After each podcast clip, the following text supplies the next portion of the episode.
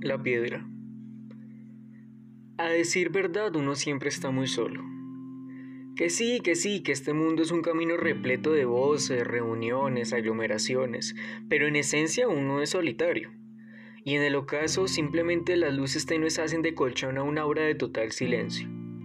Miguel Miranda sigue el rastro de una luz que se esconde al final del mar, sentado en una resistente piedra que aguanta todos los días los golpes de las olas. Piensa que el sol no suye todo el tiempo, pero que la piedra le planta cara al mar día y noche, llueva, truene o relampaguee, y además soporta callada el peso de quienes en ella suelen posarse. ¿Qué diría la piedra si pudiera gritar? Probablemente nada.